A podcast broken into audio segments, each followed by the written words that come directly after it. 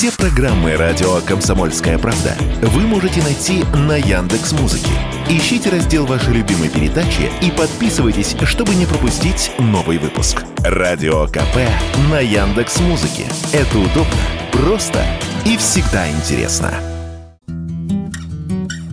Власти Грузии выдали разрешение российской компании «Азимут» на выполнение рейсов в страну 17 мая. «Азимут» будет летать из Москвы в Тбилиси 7 раз в неделю, сообщил глава агентства гражданской авиации Грузии. По данным систем бронирования, 15 мая цена билета Москва-Тбилиси колебалась от 17 до 60 тысяч рублей. Судя по предложениям, улететь из аэропорта Внуково в Грузию можно с 19 мая.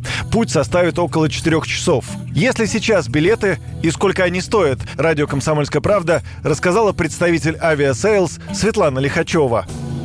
Вчера на Aviasales появились авиабилеты Азимута из Москвы в Тбилиси, и улететь туда можно с 19 мая каждый день от 17 тысяч рублей в одну сторону. Количество поисков авиабилетов по этому направлению выросло в три с половиной раза за один день. Билеты есть на каждый день мая, но первые авиабилеты по самым дешевым тарифам расходятся довольно быстро. Власти Грузии подсчитали, что страна будет получать от 300 до 400 миллионов долларов прибыли в год в новых условиях. Российские туроператоры уже говорят о необходимости увеличивать пассажиропоток. Вице-президент Альянса туристических агентств России Александр Мкрчан прогнозирует снижение цен на путешествия в Грузию мы продаем туры через Белоруссию, через Минск и через Ереван. То есть люди вот так летят. И многие люди покупают просто только наземное обслуживание и сами автотранспортом добираются через а, погранпереход в Верхнем Ларсе. Сейчас цена порядка 30-35 тысяч рублей в оба конца, скажем, Москва, э, Москва, Минск или Москва, Ереван, ну, либо через Минск, либо через Ереван, да, сейчас люди летают. Мы ждем цен 20-25 а, тысяч рублей в прямом сообщении. То есть цены снизятся на 30 10%.